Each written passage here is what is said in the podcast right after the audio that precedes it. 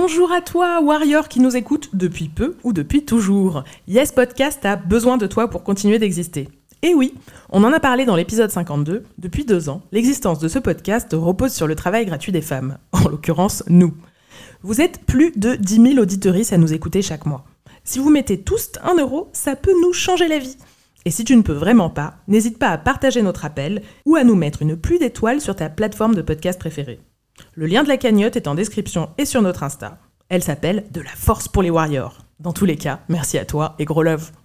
Yes!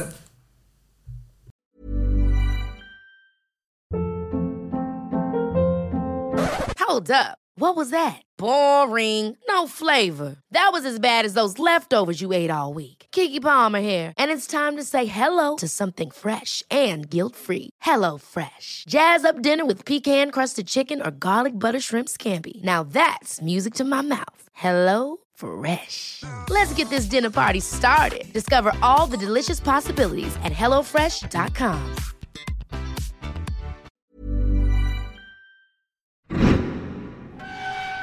Podcast Factory.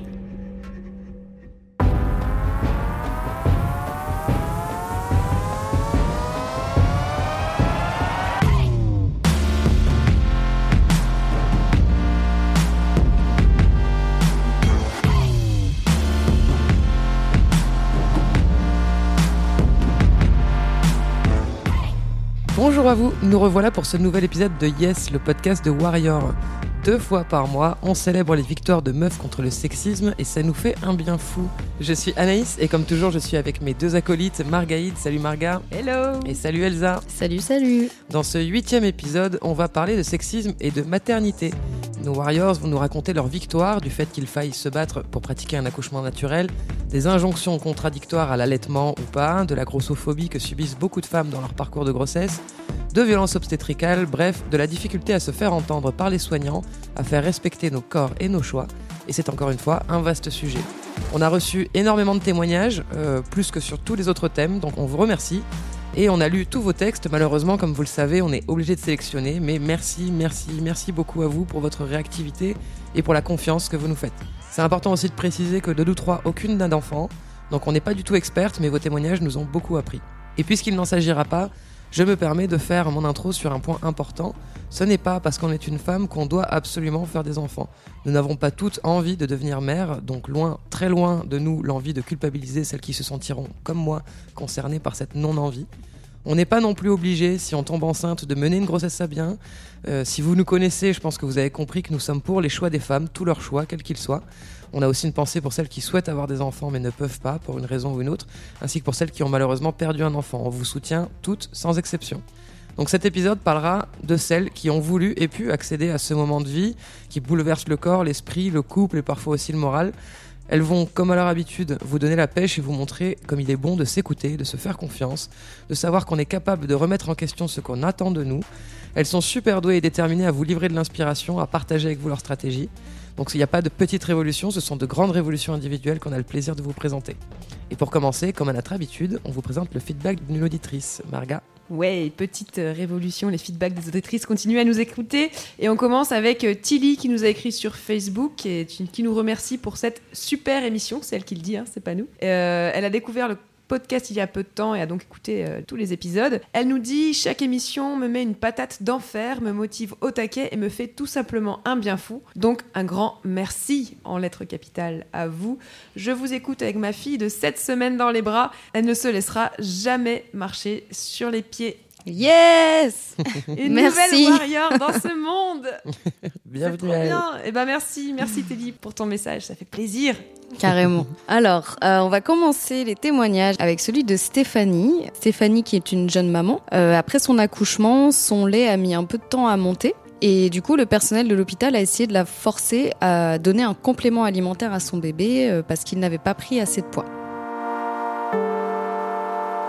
De mon hospitalisation euh, après mon accouchement, euh, c'est le jour de la sortie, euh, tant attendu.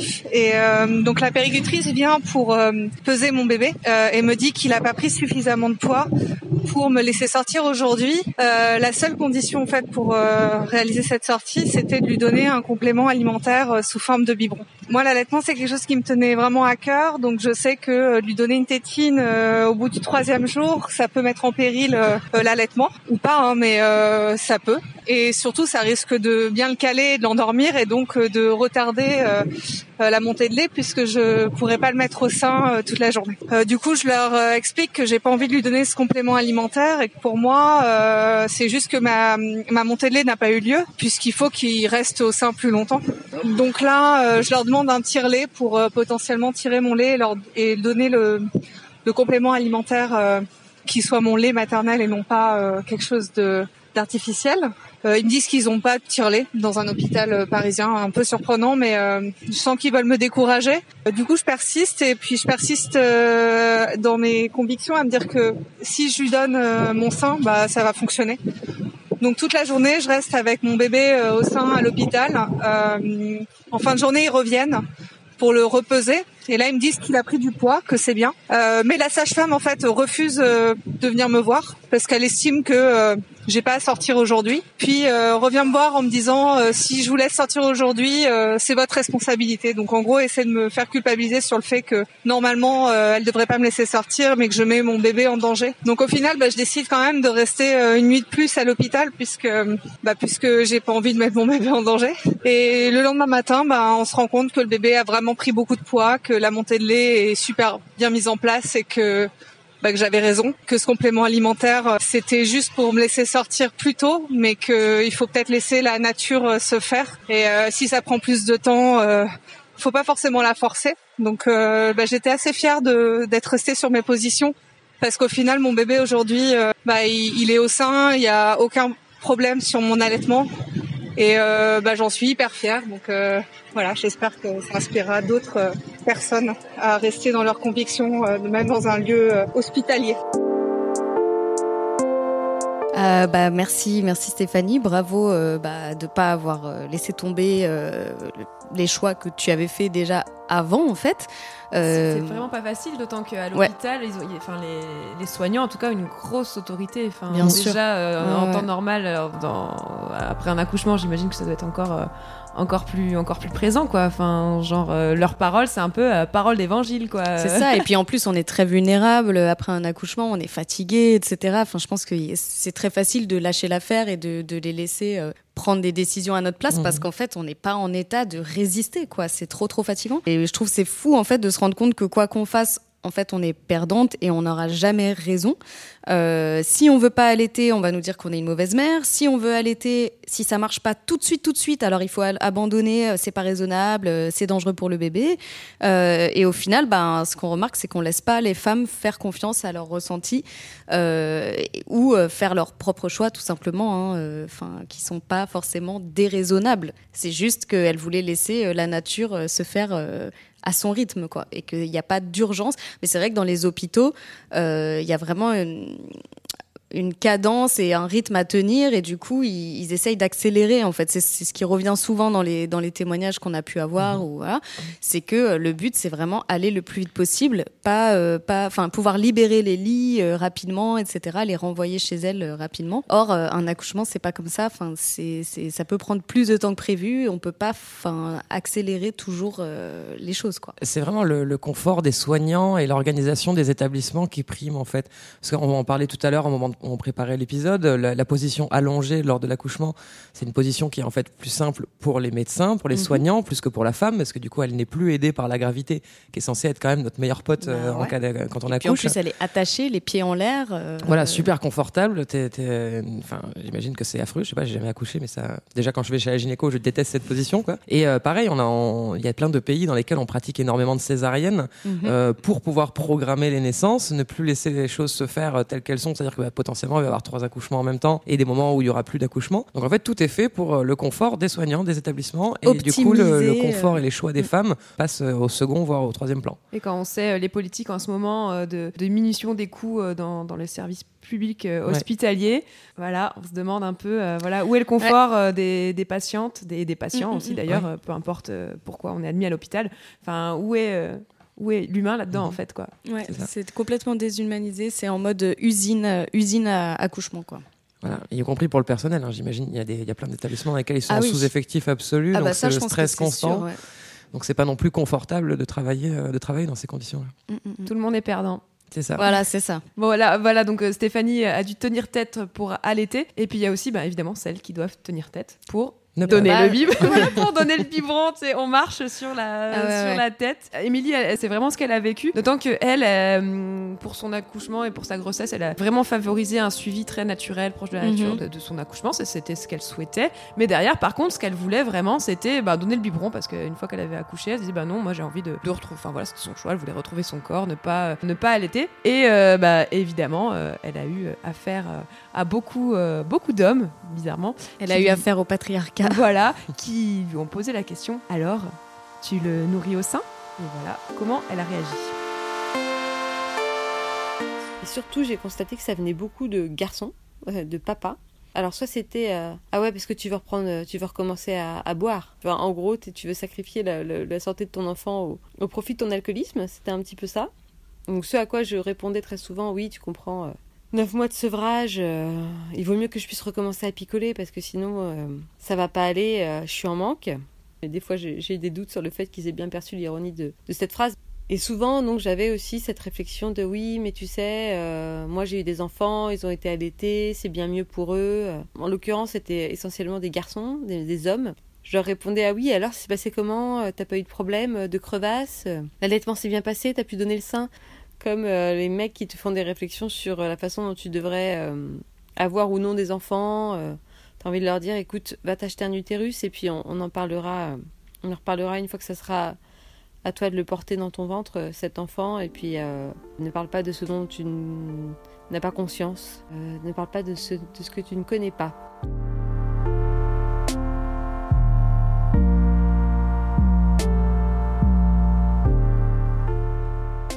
Et ouais, le Bien mans- envoyé. Voilà. Mansplaining, donc les mecs qui expliquent euh, la vie euh, aux femmes euh, dans tous les sujets, et notamment voilà sur euh, sur la maternité. Évidemment, sûr. euh, évidemment, on les retrouve. Et enfin, ça, ça m'é- ça m'énerve quoi. Enfin, c'est c'est vraiment, euh, enfin, la, la réflexion, bah non, bah en fait, on, on fait un peu ce qu'on veut quoi. Enfin, genre. a priori, euh, ouais. a priori, enfin normalement, c'est- donc euh, c'est une évidence qu'il faut rappeler euh, visiblement à, à chaque fois. Non, tu me connais pas, tu ne connais pas mes choix, tu ne connais pas ma vie. Donc euh, voilà, merci les gars, mais franchement, on pourra se passer de votre avis. Et surtout que, enfin moi, ce qui me fait rire, c'est genre ils donnent des conseils, mais genre comme si euh, une femme enceinte et qui fait des choix sur la façon dont elle veut accueillir son enfant, comme si elle s'était pas renseignée en fait. Ah, Bien sûr. Comme si elle n'avait pas déjà pesé le pour et le contre de, Mais elle de n'est pas chaque option. capable de savoir ce qui est le mieux. Tu... Enfin, Marga, tu devrais le savoir depuis le temps. Voilà, il y, a- il y a toujours ce truc de les femmes, euh, ces écervelés, euh, vraiment Ces trop enfants. bêtes, euh, voilà, Ouais. ces enfants, faut vraiment leur dire, euh, leur dire quoi faire, quoi. Et surtout, ça. euh, voilà. Et c'est vrai que c'est le cas même sur la question d'avoir ou pas avoir des enfants. hein. C'est moi, c'était un homme qui m'avait dit, euh, mais euh, t'as pas peur de finir seul si tu fais pas d'enfants? Mm. Bah, c'est-à-dire qu'en fait, tu, toi, tu fais des enfants pour ne pas finir seul. Oui, Enfin, c'est super. on en parle de l'égoïsme de cet acte, Ouais. c'est énorme. Donc euh, bon, c'est effectivement euh, pas d'utérus, pas d'avis. C'est pas moi qui l'ai inventé celui-là. Bien, on passe à notre warrior suivante. Ouais. Euh, alors, on va vous présenter Louise. Donc, euh, Louise, pendant sa grossesse, elle était suivie par une sage-femme libérale. Et chaque mois, lors de ses rendez-vous, venait le moment de la peser. Et ce moment est vite devenu super désagréable parce qu'elle a vite dépassé la prise de poids moyenne. En effet, selon cette sage-femme, on est censé, idéalement, prendre 1 kg par mois, soit 9 kg au terme de la grossesse. 12 max. Je sais pas d'où elle sort ce chiffre, parce que moi, mes copines qui ont des enfants, elles l'ont pour la plupart absolument explosé. Mais bref, Louise nous raconte sa gêne et sa très jolie victoire. On l'écoute. C'était devenu le rituel de la peser euh, tous les mois, euh, parce qu'on se voyait à chaque mois de grossesse. Et euh, je me faisais vraiment euh, disputer parce que je dépassais cette prise de poids mensuelle, parce que bah, j'avais tout le temps faim, donc je mangeais beaucoup. Et donc, euh, j'appréhendais beaucoup ces rendez-vous parce que euh, c'était vraiment euh, le point noir de ma grossesse. On me reprochait des choses et je rentrais pas dans, dans les cases. Le rendez-vous du cinquième mois, j'avais pris 9 kilos. Elle m'a dit une phrase que j'oublierai jamais, très froide. Elle m'a dit, bon, bah, madame, comment on fait maintenant? Vous avez pris vos 9 kilos de grossesse, vous pouvez plus en prendre. Et j'ai été vraiment interdite. Je pouvais plus parler, j'avais une boule dans la gorge je me sentais euh, voilà gâchée dans ma grossesse, je pouvais rien faire d'autre. Et le, le, problématique euh, par rapport à ça, c'était que son argument reposait pas sur la santé du bébé ou, des voilà des, des, arguments médicaux pour ma santé à moi. La prise de poids, son argument c'était euh, c'est ça trop que vous allez avoir du mal à perdre après votre votre accouchement. Et c'est ça qui me qui me mettait en rage et qui faisait que je suivais pas ses conseils au final. Euh, le recalage, pour moi, il est intervenu quelques mois plus tard. Il a été euh, vraiment euh, transcendant. En dépit de tous ces kilos en trop, j'ai accouché toute seule, sans péridurale, debout. Et pour moi, c'était une vraie victoire et c'était la preuve que mon corps n'était pas juste cette grosse chose inutile qui avait enflé pendant neuf mois, mais était juste prêt pour faire ce dont il avait besoin, c'est-à-dire faire naître mon fils. Et donc non, je, je, n'ai plus honte de mon corps, j'en suis même très fière. Pourtant, Dieu sait qu'il est un petit peu, un petit peu mou, un petit peu asymétrique depuis la naissance de mon fils. Il y a une chose qui est sûre, c'est que pour les prochaines grossesses, s'il y en a, euh, je refuserai la pesée euh, lors de mes examens médicaux. Oui.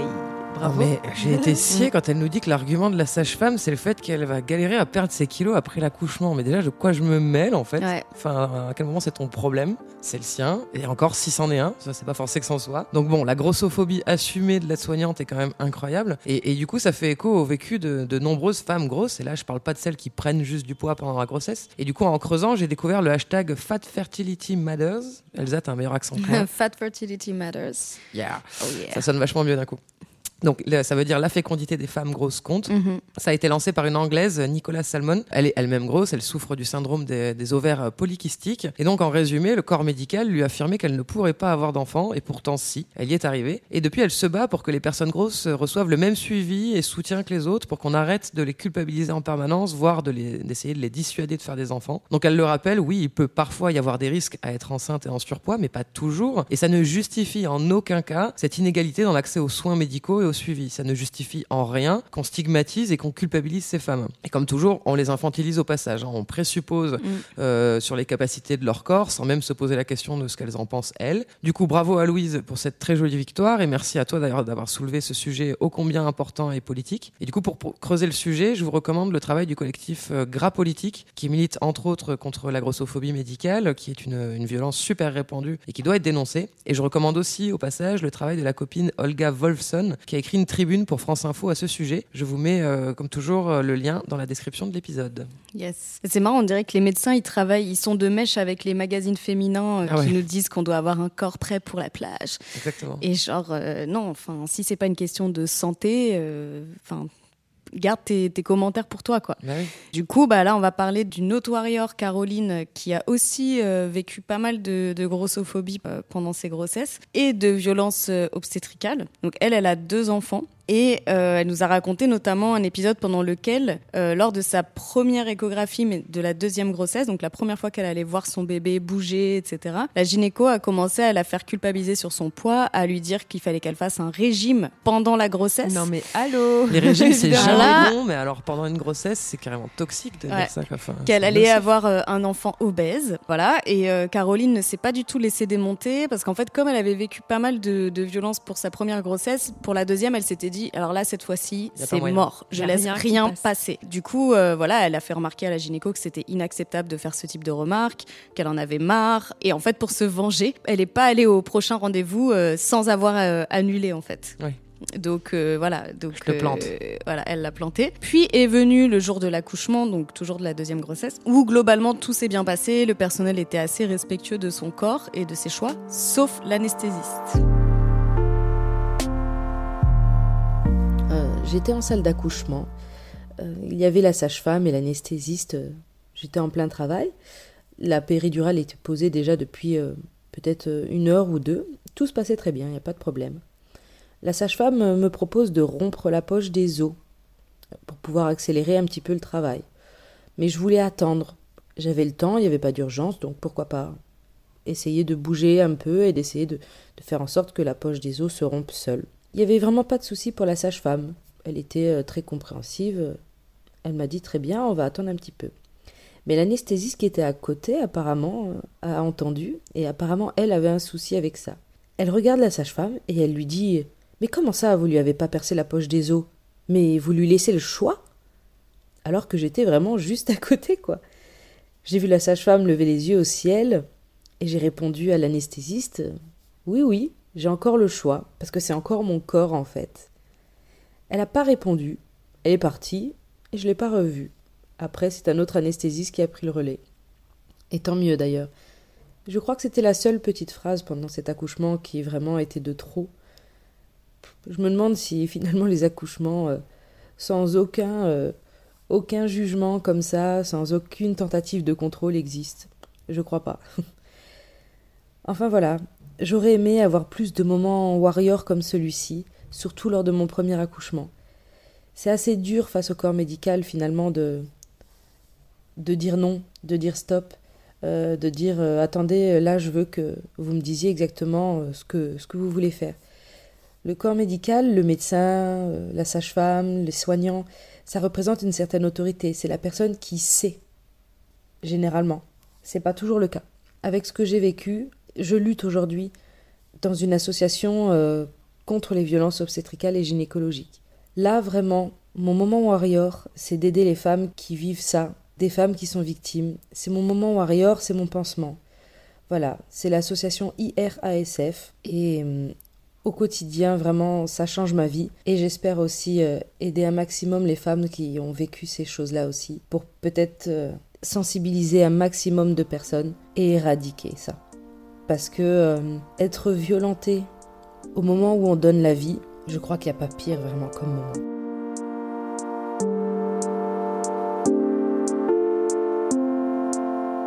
Waouh On a collé les larmes aux yeux. Ouais, Ouais. merci Caroline. Merci, bon, je crois Caroline. qu'on peut terminer cette émission. Elle a vraiment tout dit. Non, ouais, mais- elle a tout dit. Bah, c'est très important euh, de retenir que euh, faut pas laisser euh, les médecins faire des choses sans votre consentement, parce que comme elle dit, bah, ça reste encore votre corps en fait, et vous avez le droit de faire des choix. Encore une fois, hein, si vous voulez pas accélérer l'accouchement, vous n'êtes pas obligé d'accélérer un accouchement. Euh, et la réaction de l'anesthésiste était juste hallucinante Mhm. et on dit assez long sur euh, bah, les, les, les habitudes des soignants euh, dans ce genre de contexte, quoi. Alors juste pour parler rapidement de l'association du coup euh, qu'elle a créée, donc en gros, euh, il y propose plusieurs choses. Il y a un groupe de victimes sur Facebook où il est possible de parler librement et d'être enfin entendu, notamment par rapport aux violences obstétricales. hein. Il y a aussi du soutien et orientation par mail, téléphone ou Skype. Il y a un formulaire de mise en relation des victimes et pour dénoncer des actes. Il diffuse aussi des documents pour sensibiliser le grand public et les soignants. Donc voilà, toutes les infos sont, sont sur leur site On le mettra dans, les... Voilà. dans la description de l'épisode, évidemment. Et après, elle, euh, elle nous a, nous a aussi euh, enfin, précisé par mail que pour les victimes, il existe plusieurs voies de recours en fonction des faits, mais surtout en fonction de ce qu'elles veulent. Donc vous pouvez par exemple demander un rendez-vous avec le médiateur de l'hôpital pour avoir des explications. Vous pouvez porter plainte auprès des ordres médecins pour ou sages-femmes pour obtenir des sanctions disciplinaires. Vous pouvez porter plainte au civil pour non-respect de la loi Kouchner et obtenir des indemnités. Ouais. Petite précision peut-être pour la loi Kouchner. En fait, c'est une loi euh, qui date de 2002 et euh, qui instaure en fait euh, le consentement du patient Mhm. dans tous les actes, euh, dans tous les actes médicaux. Donc, Ils sont au courant qu'elle existe cette loi Je crois pas non. Malheureusement, elle est souvent, euh, voilà, elle est pas souvent respectée. Et euh, autre chose, c'est que souvent, en fait, le corps médical fait corps justement, et que quand l'ordre des médecins est souvent très protecteur de, Bien sûr. de, de ces médecins. Voilà, c'est pas bien de critiquer euh, l'autorité médicale. Ouh là là. Ouh là là. Et après, bah, il y a aussi le pénal hein, pour des actes de violence, de viol, de mutilation, de torture. Par exemple, les violences physiques, toute pénétration sans consentement, les épisiotomies, euh, révision utérine et césarienne à vif. Point du mari aussi. Voilà, donc que des choses très réjouissantes. Mhm. Donc voilà, enfin, sachez quels sont vos droits. Sachez qu'il y a des lois qui existent. Euh, alors dans l'idéal, euh, vaut mieux ne pas arriver euh, au niveau du tribunal, hein, mais si, si jamais on n'a pas respecté vos droits, ben voilà les recours que, que vous pouvez faire. Mais c'est vrai ce qu'elle dit hein, sur, euh, sur le fait que est-ce qu'un accouchement à l'hôpital qui se passe euh, bien de A à Z, Ouais. euh, est-ce que ça existe Ouais. vraiment? Sans vrai que- tentative de contrôle et sans violence. euh, Voilà, et quand on parle aux copines, même celles dont l'accouchement s'est plutôt bien passé, il y a toujours eu un, Oui. un moment. Alors moi, c'est une copine qui m'a raconté ça l'autre jour. Euh, en fait, elle était voilà euh, sur la table d'accouchement, euh, donc euh, évidemment le sexe à l'air, hein, le moment très agréable. Et là, le, le gynécologue euh, rentre et euh, sans même la regarder, sans lui dire bonjour euh, ni rien. Euh, bon alors, euh, il se passe quoi ici, euh, machin. Et la sage-femme dit bon bah non, tout se passe bien. Et il part, sans, mais sans lui adresser la parole. Elle me dit j'ai vraiment eu l'impression d'être mm, mm, d'être euh, invisible. Et donc, du coup, elle regarde la sage-femme, elle lui dit, mais du coup, enfin, c'était quoi ça? Enfin, en vrai, quoi. Enfin, est-ce que je suis juste un tas de, mm, un mm. tas de viande, quoi? La sage-femme lui dit, non, non, mais vous inquiétez pas, on va faire en sorte de pas en avoir Ouais. besoin. Et du coup, elle m'a raconté comment s'est passé son accouchement. Du coup, après, bon, c'est plutôt, c'est plutôt sympa. Elles ont mis de la musique, elles ont commencé à discuter, Mm. machin, et tout s'est passé, euh, tout s'est Mm. passé de façon euh, très, très bien. Mais il y a vraiment ce, ce côté autorité euh, Ouais. médicale qui date en fait de, de très longtemps. hein. On peut peut-être remonter même à,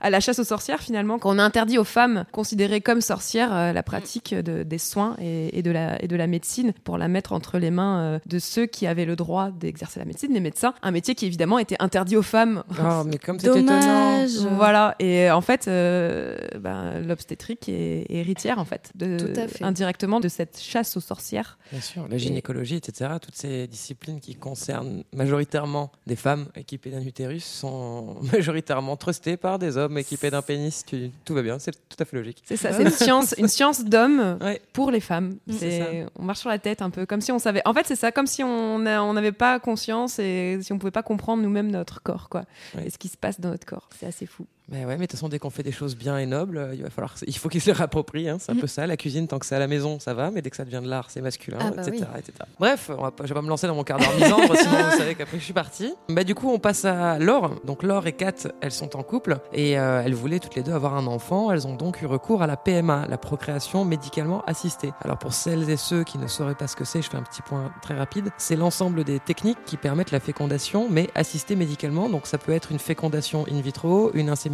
artificielle ou une injection de spermatozoïdes dans l'ovule. Donc en gros, le principe, c'est de pouvoir faire un enfant sans avoir besoin d'un homme. On les écoute nous raconter leur expérience. C'était interdit en France, donc on a d'abord activé le réseau et la solidarité euh, chez les lesbiennes euh, qui nous ont bien conseillé. Puis on s'est dit que qu'on allait aller en Belgique euh, parce qu'on nous avait conseillé une chouette clinique à Gand. Euh, la suite des événements euh, s'est enchaînée euh, de façon voilà euh, méthodique. Simple et puis efficace. On est monté euh, une première fois et puis euh, pouf, ça a marché. Notre premier enfant, un petit garçon est né, euh, Noé. Au bout de trois ans, on s'est dit, ah bah tiens, ce serait chouette qu'on s'agrandisse encore un peu plus. Donc on a donné naissance à une petite fille, Mila. Voilà, on a dû se marier pour, euh, pour que Kat puisse adopter les enfants et que, et que ce soit vraiment les siens. Donc euh, on a subi un échec euh, de la part du TGI de Aix-en-Provence a notre demande a été retoquée et en fait après on a déménagé euh, et en fait on dépendait du tribunal de Marseille et puis là c'est passé sans souci. Évidemment tout ça, ça ça a un coût. On a pas mal euh, d'amis euh, qui sont dans cette démarche là pour qui c'est plus ou moins facile. Mais en tout cas euh, nous ce qu'on voulait dire aujourd'hui c'est que c'était possible qu'il y avait quand même des gens bienveillants autour de tout ça. Et on espère que dans quelques années euh, tout sera euh, ne sera qu'un mauvais souvenir euh, par rapport à, aux manifs euh, du mariage euh, pour tous. En tout cas, nous, on, on est là pour faire avancer le schmilblick, euh, comme on dit. Ouais, faisons avancer le schmilblick comme, comme Il y a tu dis, du boulot. Il y a du boulot, ouais, encore. Ouais, il y a grave de boulot. Alors, l'info mignonnance, c'est que Noé étant le premier, il a eu le privilège de nommer ses mamans. Donc, euh, il appelle Laure maman et Kat ma. Donc, euh, C'était l'instant mignon. Donc euh, on, a, on a tenu à diffuser ce témoignage parce que c'est souvent un véritable parcours du combattant pour les couples de femmes ou pour les femmes célibataires qui souhaitent faire un enfant, et particulièrement dans le contexte français. Donc je vais donc en, en profiter pour faire un petit point euh, PMA. Et sur le sujet, celle qui en parle le mieux, c'est Alice Coffin. Donc Alice, c'est la cofondatrice de l'AJL, donc l'association des journalistes lesbiennes, gays, bi, trans et intersexes. Elle est euh, super calée sur le sujet, donc je suis allé voir un peu les principales infos qu'elle qu'elle évoque dans ses interviews. Et ce qu'il faut savoir donc, c'est qu'en France, la PMA n'est autorisée que pour les couples hétérosexuels. Les couples lesbiens, les femmes célibataires, elles, on leur refuse ce droit, alors que c'est parfaitement légal en Belgique, en Espagne, au Danemark, aux Pays-Bas et dans 21 autres pays. Donc en France, on fait traîner le débat depuis des années, alors que c'était une promesse de campagne d'Emmanuel Macron, et alors que l'opinion publique est euh, très majoritairement favorable à l'ouverture de ce droit. Donc en gros, la manif pour tous, pour ne pas les nommer, est encore une fois en train de nous rouler dessus, avec l'accord de nos politiques, c'est sympa comme tout. Et bref, quand on est lesbienne, gay, trans dans ce pays, bah, faire un enfant, c'est super compliqué, et souvent on est obligé de partir à l'étranger pour y arriver. Sans parler des galères ensuite pour faire reconnaître l'adoption par le Mm. ou la conjointe. Sur le sujet, du coup, je vous recommande le film d'Émilie Émilie Jouvet qui s'appelle Aria. A-R-I-A. Elle était elle-même enceinte de sa fille, euh, enceinte toute seule de sa fille quand elle l'a tournée. Et c'est un portrait croisé. Donc euh, elle et les protagonistes nous parlent bah, de PMA, de parentalité, de d'homoparentalité, de, de non-désir d'enfant, de colère, d'amour, d'espoir. Bref, ne loupez pas ce film Aria d'Émilie Jouvet. Eh ben, Ça a on va l'air cool. regarder. Ouais. Et bon, pour préciser quand même que censément, la loi euh, doit passer au Parlement normalement cet été, si tout va bien. Donc euh, voilà, va falloir être très vigilante. On encourage nos élus à, à enfin se bouger définitivement et qu'on n'en parle plus, qu'on passe à autre chose. On vous regarde. Parce qu'en plus, pendant que, pendant que ce débat euh, est, euh, est traîne, euh, on, on constate réellement des augmentations des violences lesbophobes, notamment. Mhm. Donc c'est une vraie problématique, puisque du coup, ça, ça cristallise des, des- plein de tensions et ça, ça encourage les violences homophobes et lesbophobes. Donc il est grand temps qu'on passe à autre chose, qu'on valide ça une fois pour toutes, que ça devienne, ce soit admis, et puis qu'on avance, quoi. Et puis surtout, mais qu'est-ce que ça peut foutre aux gens en fait, quoi? Enfin, Absolument que les- rien. que les Un maman, une... un maman, une papa. Bah, pourquoi Sinon, pas Bah ouais. c'est pas possible. Non, mais enfin, franchement, quoi, c'est c'est quoi, c'est quoi le problème, quoi? Si elle veut faire un enfant, bah, bah qu'elle oui. fasse un enfant, quoi. Enfin, même. De... ou- Mais c'est toujours, perds mes le- mots. le- c'est toujours le contrôle des corps des femmes, hein, ce qu'elles en font? Et là, on parle de, quand même de se passer d'homme pour faire des enfants. Donc, euh, vous imaginez la, la Oui, résonance que ça C'est vraiment subversif. C'est voilà, Ah, mais peut-être qu'on pourrait ne servir à rien, au secours. c'est ça. mais vous êtes déjà inutile. Je sais pas. On fait semblant qu'on vous aime bien, mais C'était l'instant misandre. Et là, Irvine est en train de se décomposer. Voilà, ah, Er- Irvine qui réalise l'épisode est parti. Reviens, reviens. Non, il revient. Voilà. Allez, on rigole, on rigole, mais maintenant il est temps d'ouvrir une page accouchement physiologique. Euh, alors vous allez me dire, mais qu'est-ce que Ouais, c'est c'est que ça? Et ben moi-même, avant de préparer euh, l'épisode, en fait, euh, j'en avais euh, jamais entendu parler. C'est un monde qui s'est ouvert devant moi. Donc l'accouchement physiologique, en fait, c'est tout simple. Certaines l'appellent accouchement naturel. C'est tout simplement au moment de l'accouchement de laisser faire son corps et d'accoucher sans aide médicale ou sans intervention médicale, que ce soit péridurale, épisiotomie ou ventouse. Alors ça, c'est un truc aussi horrible. Je ne veux même pas savoir à quoi ça sert la ventouse. C'est voilà, euh, bref, bon, pas de détails. Enfin bref, sans toutes ces, Je suis en sans, train sans- de me vacciner contre le fait d'avoir des enfants, mais définitivement. je pense que tu seras pas la seule. Donc, cet bah, tout simplement faire confiance à son corps, Mhm. parce que hein, euh, voilà, le corps sait comment faire euh, pour accoucher. Ouais. Certains, dans, dans certaines euh, lectures que j'ai pu avoir, euh, comparent en fait l'accouchement au fait de vomir. En fait, bon, c'est encore très ragoûtant, mais quand on, quand on a des nausées, quand on vomit, Mhm. en fait, on laisse faire notre corps euh, parce qu'il sait en fait comment expulser en fait ce, ce truc là dans l'estomac qui, Ouais. nous, qui Oui. nous rend malade. Il est Et câblé pour ça. voilà, il suffit juste de laisser faire, juste de se mettre en position devant la culotte des chiottes pour attendre que, que ça passe, ou dans un contre, fossé, ou voilà. ou. Malheureusement, un enfant, c'est un peu moins liquide. Mais, euh, Mais faudrait voilà. qu'on arrive à, à les transformer pour que ça soit plus facile. Et voilà, donc ça part du principe que le corps sait comment faire et que les, les contractions, en fait, finalement, Bah sont oui. là pour, euh, pour faire sortir, euh, bien sortir fait la l'enfant. nature quand même. hein. Et que donc il faut, il faut, il faut laisser faire, Mhm. mais il faut aussi euh, se préparer évidemment. Euh, on le disait tout à l'heure, hein, c'est comme un, c'est comme se préparer à un marathon en fait. Faut, Ouais. faut, faut, faut De l'entraînement, de l'échauffement, une préparation Voilà. Ah ouais. psychologique. savoir comment ça se passe et aussi parce que bah, c'est mine de rien c'est douloureux. hein, Là, c'est Warrior. Terminator. hein. Si tu fais ça. euh, Et donc pour ça, euh, il y a un métier vraiment essentiel et je tenais vraiment à mettre un peu en avant euh, ce métier dans, dans le podcast, c'est le métier de, de sage-femme. mhm. Euh, donc voilà, une copine m'a parlé de, de Odile, qui est une sage-femme euh, marseillaise très connue dans le milieu de l'accouchement physiologique. Et en fait, je me suis rendu compte que toutes mes copines quasiment connaissaient Odile.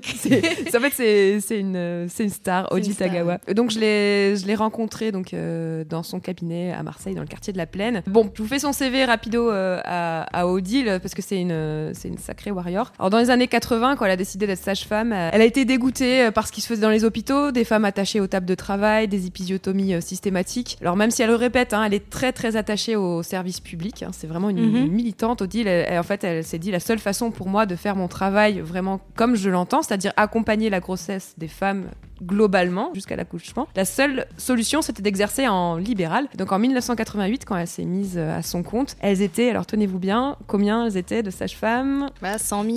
Mm, Elles étaient 20. D'accord.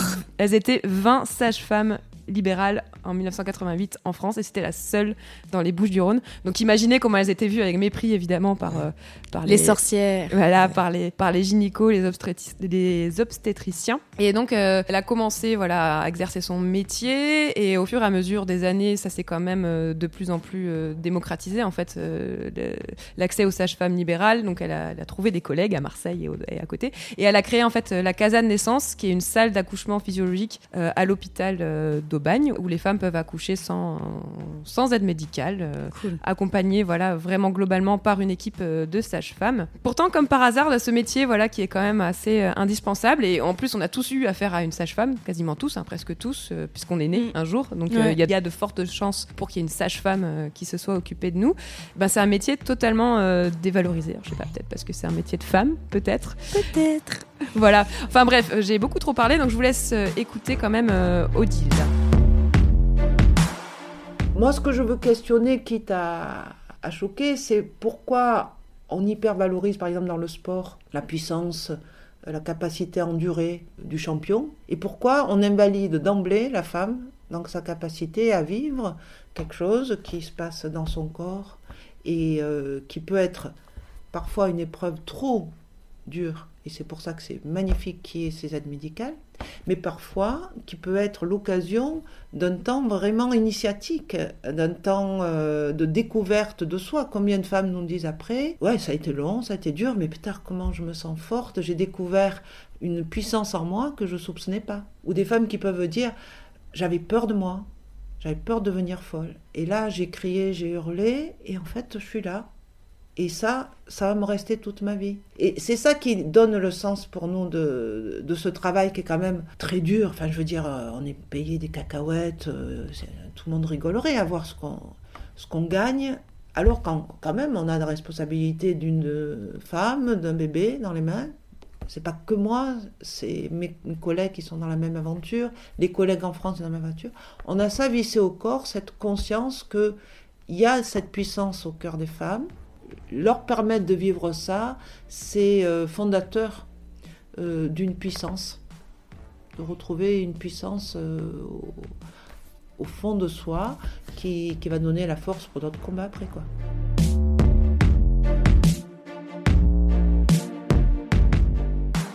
Eh ben, super, Odile. Merci, Odile. enfin, Ça Merci me donne envie de la rencontrer, elle a l'air super cool. Je vous donnerai son adresse. Yes. On va devenir en avoir fan, nous aussi.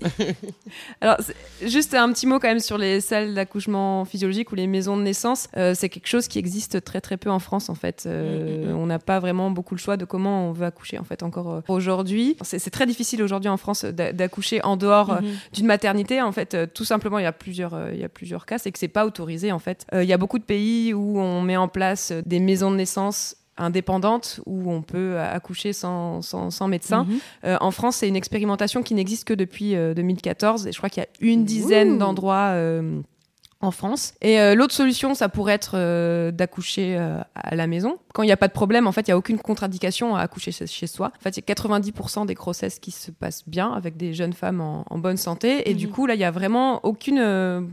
c'est possible en tout cas. Euh, Mhm. Si on a envie, si on a envie de vivre cette expérience, c'est possible. D'ailleurs, en Angleterre, euh, au Royaume-Uni, euh, ça peut être conseillé. C'est une recommandation qui est faite euh, à certaines femmes. Ah ouais. Euh, voilà. Bon, ça peut. ça- En passant, ça permet aussi d'économiser. Oui, bah voilà. oui. Enfin, bref, tout est tout est mêlé, hein. Mais bon, disons qu'en tout cas, il n'y a pas de il a pas de risque. Et euh, c'est aussi que les, les sages-femmes, si elles veulent pratiquer des accouchements à domicile, elles doivent payer une euh, une assurance qui coûte 25 000 euros. Par comparaison, cette même assurance en Belgique coûte 1000 euros. Bah oui. Mais la France en est tellement différente de la Belgique que c'est pas Ah possible là là là. de faire un- une assurance à, à 1000 euros. Et en fait, c'est- le prix de, que, que payent également les, les, obstétri- les obstétriciens. Euh, sauf que les obstétriciens, déjà, ils ont accès à une, à une aide de l'État pour payer cette assurance. Et en plus, euh, ils gagnent euh, beaucoup plus euh, qu'une sage-femme. Donc en France, c'est organisé. En fait, le fait qu'on n'ait pas le choix dans la façon dont on veut, dont on veut accoucher, en fait, c'est organisé par l'in- par l'institution. Et c'est c'est un combat qui, qui a été un peu délaissé euh, par, les, par les féministes. C'est vraiment pas un combat dont, dont on s'est emparé. Je propose qu'on qu'on s'en empare maintenant Bah parce que ouais, voilà, un enfant, euh, si je veux, quand je veux euh, et avec qui je veux. Et aussi, euh, alors ça, c'est Marie-Hélène Lahaye qui le dit dans son, dans son blog Marie, Marie accouche là, que je vous invite à Mhm. aller lire. Elle dit aussi un enfant comme je veux. Et c'est c'est que- c'est un combat, je pense, que- qu'on pourrait commencer euh, à avoir. Bah go. Allez, c'est parti Et bah, pour continuer euh, sur cette lancée, euh, on va écouter euh, le témoignage d'Ariane qui, elle, a accouché de façon physiologique deux fois. Du coup, lors de sa première grossesse, en fait, elle a découvert un monde, donc le monde de l'accouchement physiologique. Elle a découvert que ça pouvait être un moment d'épanouissement et qu'il était possible de bien le vivre. Donc, ça peut paraître incroyable, mais écoutez-la, elle va vous expliquer. J'ai eu envie de vous raconter un bout de mon histoire parce que dans ce podcast, on parle de victoire, de victoire de femmes, de puissance de femmes. Et moi, c'est tout ce que j'ai découvert à travers la maternité, justement. Avant d'être enceinte pour la première fois, l'accouchement, j'en avais une vision euh, un peu classique, on va dire. J'ai été nourrie à la fois par euh, tous les récits d'accouchement que j'avais pu entendre autour de moi. Et souvent, les femmes, quand elles racontent leur accouchement, pour beaucoup, elles parlent de ce qui a été difficile. Et en même temps, j'étais aussi nourrie par la culture euh, populaire, en fait, en quelque sorte. Et donc, l'image que j'avais, c'était vraiment cette femme allongée sur le dos, euh, en position gynécologique, les pieds dans les étriers, le visage tout rouge. Poussez, madame, poussez Et voilà, on la voit qui donne toute son énergie, mais ça semble plutôt difficile et assez désagréable, en fait. Tout de suite, là, je me suis dit, bon, il faut que je m'enseigne, il faut que je m'informe, parce que, à mon avis, il y a moyen de trouver une autre façon de faire. Et plus je me renseignais, plus je découvrais comment ça marche, plus ça me révoltait en fait. Je me suis dit, mais ça, c'est carrément le secret le mieux gardé du patriarcat. Le fait que l'accouchement n'est pas un moment de douleur, ou en tout cas ce n'est pas un moment de souffrance, mais c'est un moment de puissance. Et puis j'ai accouché pour la première fois, et j'étais curieuse en fait. Curieuse de voir comment j'allais réagir, comment j'allais m'adapter à la douleur, curieuse de voir si je suivais mon corps, si je suivais mon bébé, qu'est-ce qui allait se passer. Et ça a été un moment effectivement incroyable, pendant lequel j'ai vraiment eu cette sensation de renaître, de renaître à moi-même en même temps que ma fille naissait. J'ai découvert que j'étais capable de tout. Et ça, ça m'a donné une force pour la suite de ma vie, une confiance. Ça a été tellement fort que j'ai vraiment eu très envie de le dire, de partager ça. Et comme mon métier c'est de faire des films, je suis allée filmer une femme en train d'accoucher. Et quand on voit une femme accoucher, c'est extrêmement fort parce que d'abord on accouche avec elle, on, ressent comme les contractions dans son ventre tellement c'est puissant, et puis on ne peut qu'admirer euh, toute l'intelligence, toute la puissance de ce corps, la façon dont elle s'abandonne à ce qu'elle vit, sa vulnérabilité, son intuition. Ensuite j'ai été à nouveau enceinte de mon deuxième enfant, et j'ai accouché une deuxième fois. Et de la même façon que la première fois, j'ai accouché à l'hôpital, mais de façon complètement non médicalisée, 100% physiologique, c'est-à-dire sans péridurale, mais aussi dans la position que je souhaitais, sans me soucier du temps, en mangeant, en buvant, en dansant, en chantant. Je n'ai quasiment à aucun moment eu peur ou mal. Au contraire, on peut vraiment le vivre dans la joie pure. Moi, pendant cet accouchement, je riais. J'étais hilar. J'étais complètement hilar. Alors voilà. Moi, ma victoire, ça serait ça. Ça serait d'être passé de l'indifférence et de la peur d'accoucher à la joie. Tout simplement. La joie d'être une femme, en fait. Et de pouvoir vivre ça.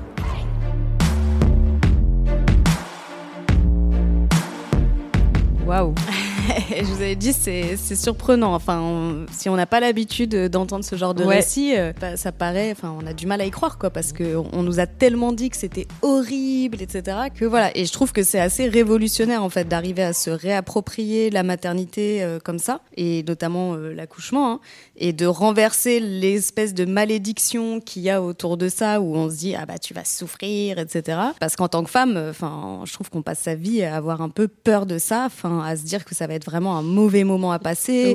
Enfin, même quand j'avais 8 ans, j'ai l'impression que je me disais putain, t'imagines euh, si t'accouches un jour, oh là là, truc de ouf, comment on va faire et tout. Et toute la vie, c'est ça, quoi. On se dit tout le temps, on y pense, quoi. Une fois de temps en temps, on y pense, on se dit non, mais c'est horrible, comment on va faire. Et, et voilà, que c'est un moment qu'on va subir, dont on va mettre très longtemps à se remettre, etc. Et euh, voilà, en tout cas, bah, du coup, Ariane, moi, elle me redonne espoir parce que euh, à travers des, des discussions avec elle, j'ai découvert qu'il existait des très grosses communautés aussi euh, en ligne qui partagent des informations sur l'accouchement physiologique, des femmes qui s'entraident avec une sororité très très forte. Toutes ces informations, bah, en fait, elles permettent aux femmes de faire des choix éclairés sur la façon dont elles veulent vivre leur grossesse et leur accouchement.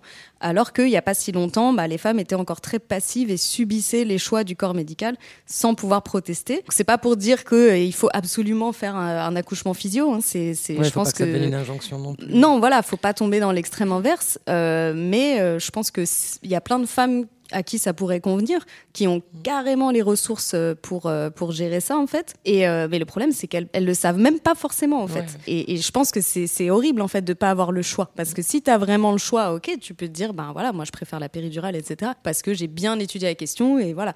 Mais euh, si tu sais même pas que ça ça existe, c'est c'est c'est chaud quoi. Du coup, euh, bah vous pouvez retrouver le, le film d'Ariane sur Vimeo, ça s'appelle Enchantement. Je mettrai les liens. Vous pouvez aussi la suivre sur Instagram et bah n'hésitez pas aussi à échanger avec elle parce que elle, est toujours curieuse d'échanger, d'avoir euh, des, retours euh, d'autres femmes en fait et de partager euh, autour de, de ce sujet, donc de l'accouchement et voilà. Eh ben merci Elsa. Merci. Euh, moi, je voulais euh, enchaîner avec un petit point euh, conseil à toi, l'homme. Que faire si ta meuf accouche? Donc, ça s'adresse à l'autre parent, que ce soit euh, le papa ou, ou la deuxième maman. Mais peut-être un, un peu plus quand même particulièrement aux hommes parce que ils, ils- ils ont du mal à, à être dans des situations où ils se sentent impuissants. C'est pas trop dans leur habitude parce qu'on leur a toujours appris à être le chevalier servant. Euh, voilà, donc déjà le, le premier conseil, c'est déjà que tu te mettes bien dans la tête qu'en fait c'est elle qui fait le travail, c'est elle qui accouche et qu'en fait ben, tu peux pas y faire grand chose, ça se passe dans Ouais. son corps. Donc tu peux pas faire grand chose pour aider. Donc euh, plutôt que de t'agiter, de crier, de machin, en fait ce dont elle a besoin c'est d'une présence calme. Voilà. Donc déjà, premier point. Euh, également, euh, aujourd'hui, c'est devenu un peu habituel et même on se pose plus la question. Les hommes sont en, en salle d'accouchement. Faut savoir que c'est très récent en fait. Avant, les accouchements se passaient entre femmes Mhm. pendant que que le monsieur était au café avec ses copains mort d'angoisse en attendant que ça se passe. C'est très récent en fait. Ça date des années 70. Il n'y a pas d'obligation en fait à Mhm. être là. Ouais. Euh, je pense que c'est un- un- une chose dont vous pouvez discuter avec ta, ta compagne si, si elle en a envie elle que tu sois là ou si toi tu n'as pas envie c'est une discussion et c'est pas parce que euh, vous n'êtes pas tous les deux euh, au moment de l'accouchement que vous n'êtes pas un couple uni et, et qui s'aime en fait enfin faut peut-être des fois euh, Oui, c'est pas remettre des choses- automatique. ouais. c'est pas, c'est pas automatique. Autre chose qu'on peut faire, faut- alors une femme qui accouche notamment en milieu médical, en fait, elle est, elle est allongée, donc comme on l'a dit, sur sa table d'accouchement, avec tout un tas de soignants qui parfois essayent de lui imposer euh, des soins dont elle ne veut pas, qu'elle n'a Mhm, pas demandé. Du coup, ce qu'il faut faire déjà, c'est savoir qu'est-ce qu'elle veut, euh, Mhm. qu'est-ce qu'elle veut pour son accouchement? Est-ce qu'elle veut une péridurale ou pas? Comment comment elle va accoucher? Et euh, à partir du moment où on sait euh, ce qu'elle ce qu'elle veut, la chose à faire, c'est de défendre ses choix. En fait, Ouais. ses choix, elle les a faits. Elle est enceinte, elle a eu le temps d'y penser, elle a eu le temps de se renseigner, donc elle sait bien ce qu'elle veut. Donc vraiment lui faire confiance sur la façon dont ça se passe. Et si jamais elle change d'avis en cours en cours d'accouchement, elle saura le dire aussi. Donc c'est-à-dire, ce qu'il faut faire, c'est appuyer ses choix, notamment face aux soignants, qui parfois peuvent avoir la tentation un petit peu comme ça de, de manipuler euh, le parent qui est là en disant quand même euh, il faut lui dire d'être raisonnable euh, elle voudrait pas une petite Ah bah péridurale là parce que là elle est en train de crier très très fort elle va pas elle va pas y arriver hein. dites-lui qu'elle va pas y arriver donc vraiment voilà euh, défendre ses choix et également autre chose à faire c'est la défendre évidemment contre les violences obstétricales Mhm. si vous constatez un geste qui vous paraît bizarre, si on vous donne pas toute l'information dont, dont elle a besoin, euh, pour, euh, pour pouvoir prendre une décision sur une épisiotomie ou sur n'importe quoi, demandez avec elle, appuyez ces demandes pour plus d'informations. Et euh, s'il faut dire non, si vous sentez que là, il faut dire non et qu'il faut dire un stop pour pas que l'acte médical se passe, c'est votre rôle aussi Mhm. de dire non calmement et fermement. Et vous avez le droit aussi euh, un accouchement euh, des fois c'est pas un voilà c'est pas un spectacle. S'il y a trop de monde dans la salle si vous Ah ouais, estimez là, que il y a le stagiaire le machin le truc le bidule ils sont tous là euh, pour faire pour faire leur cours et que et que ben vous n'en avez pas envie euh, que c'est un moment que vous voulez vivre intimement vous avez le droit de dire s'il vous plaît euh, est-ce que vous pouvez sortir? On Bien a envie d'être tranquille. donc c'est c'est à vous de le faire parce que votre compagne en fait Elle a est- autre chose à faire. elle, elle, elle est- elle est légèrement occupée. elle est légèrement occupée, les jambes écartées, la chatte à l'air, à euh, shooter aux hormones. Donc ça va être Ouais. difficile pour elle, en plus d'avoir l'énergie euh, de d'imposer ses choix. Donc voilà, soutenez-la pour qu'elle puisse euh, voilà, avoir l'accouchement qu'elle qu'elle désire. Oui, Ouais Soyez à notre service. pour une fois. Ok, on et passe ben- à, la, à la rubrique euh, Self-care. self-care. Ben, aujourd'hui, on va parler d'un sujet super sexy, le postpartum. Je Wouh sais pas si vous connaissez. J'ai trop trop hâte. Donc, le postpartum, c'est euh, ce qu'on appelle aussi le quatrième trimestre de la grossesse, c'est-à-dire les trois mois qui suivent l'accouchement. C'est une phase qui est très très intense euh, pour la maman. Son corps est en train de faire euh, un peu une dégestation après la gestation. Donc, son corps est en train de sortir de l'état de grossesse, ses organes sont en train de se replacer. Et pendant cette période, en fait, on répond à beaucoup d'injonctions de la société. On a tous nos proches qui veulent venir voir le bébé. En plus, il y a la fin du congé maternité au bout de deux mois et demi. Et voilà, on nous met, on nous met aussi beaucoup la pression. Enfin, je dis nous, j'ai pas d'enfant, mais voilà, on met beaucoup la pression aux femmes euh, qui viennent d'accoucher sur bah, comment on fait dormir son bébé, euh, comment tu le fais, euh, est-ce que tu l'allaites ou pas, encore une fois, est-ce que tu vas vite retrouver ton corps, est-ce que tu vas sortir, sortir en boîte la semaine prochaine et reprendre une vie sociale? Il peut y avoir tout un tas comme ça de, pression de la famille. Et tout ça, c'est extrêmement contradictoire avec les besoins de la mère qui sont bah, d'être allongée, notamment pour que le bassin et les organes reprennent leur place, pour pouvoir euh, avec son bébé, se reposer surtout énormément. En plus de ça, on a euh, le, le papa qui prend souvent bah, 10 jours maximum de congé paternité. Du coup, la femme se retrouve dans un énorme isolement du jour au lendemain. 10 jours après un accouchement, c'est très très très euh, peu de temps. Euh, en plus, il y a les hormones de la grossesse qui redescendent, ce qui fait que bah, les femmes sont très fragiles émotionnellement. Je sais que c'est pas super funky, hein, mais vous allez voir après. Je vais te pleurer à Et- tout moment. Bon, bref, donc voilà, donc ça fait beaucoup. Hein, de, de- le postpartum, c'est intense. Du coup, le conseil self-care, c'est ben, soignez-vous, osez euh, être une reine, prendre soin de vous, dire ce que vous voulez. Ne vous sentez pas gêné de, euh, par exemple, dire non à un proche parce que vous savez que lui, de toute façon, il va jamais rien faire à la maison, il va pas vous aider, il va juste être un boulet. Euh, vous n'avez pas l'énergie pour recevoir cette personne-là, vous pouvez dire non. Par ailleurs, vous avez sûrement besoin d'être entouré et chouchouté. Donc, d'ailleurs, il faut savoir que dans pas mal de sociétés traditionnelles, la mère reste allongée pendant 40 jours après l'accouchement euh, et que en fait c'est les femmes de la communauté qui prennent en charge tout le reste donc euh, notamment faire à manger euh, nettoyer la maison le linge enfin tous ces trucs en fait qui sont très logistiques et, qui prennent beaucoup d'énergie alors qu'on n'a pas du tout du tout l'énergie pour ça. La femme devrait s'occuper bah, surtout d'elle et de son bébé quoi. Donc bah, le conseil ça pourrait être déjà de préparer ce moment à l'avance. Vous vous connaissez, je pense que vous pouvez un peu anticiper aussi quel genre de besoin vous allez avoir.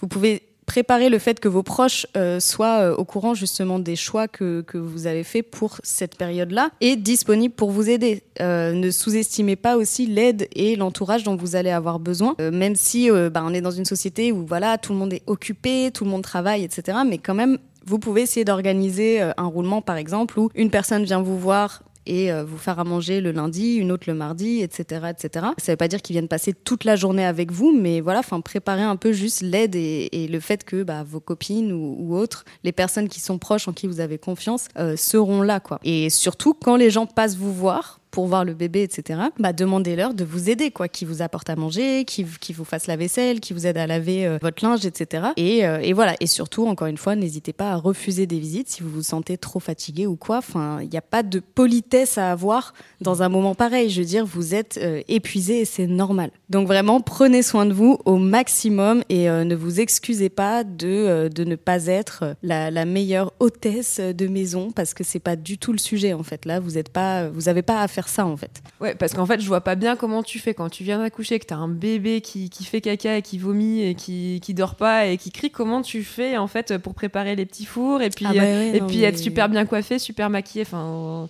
genre, c'est pas Non, possible non, non, quoi. ça va pas être possible. non. Donc, vaut mieux, ouais, effectivement, accueillir des gens. euh, des gens que tu aimes, dont tu aimes t'entourer et qui, qui sauront que, bah, que voilà, bah, ouais, t'es- t'as pas pris de douche depuis trois jours, mais bon. Voilà, c'est ça, qui peuvent te garder ton bébé pendant que tu vas te laver ou des trucs comme ça, ouais. Ouais, ça m'est arrivé de le faire pour euh, une, une copine qui était en galère, en mode bah non, mais je te le garde le temps que tu prennes une douche si tu veux, quoi. Et en mode ah ouais, tu ferais ça? Ben ouais, en fait, on n'ose pas se demander, en fait, je pense. Non, mais il y a un gros problème quand même dans le, le lien social euh, dans nos sociétés. Je veux dire, c'est quand même incroyable que les gens euh, n'osent pas demander un truc aussi basique que ça. Enfin, si on a des amis, c'est quand même pour ça, quoi. C'est qu'ils puissent euh, nous aider quand Ah, on a pareil, je un pense problème. est conditionné dans nos têtes, c'est qu'il faut qu'on soit capable et qu'on ne demande pas parce que sinon on est une moitié, euh, une moitié de mère Ouais. ou euh, pas une vraie, bonne- ouais. vraie bonne mère. Et il faut qu'on assume le choix qu'on a fait d'avoir un enfant. Et demander de l'aide quelque part, nous on le perçoit comme un aveu de faiblesse en une fait. faiblesse, ouais.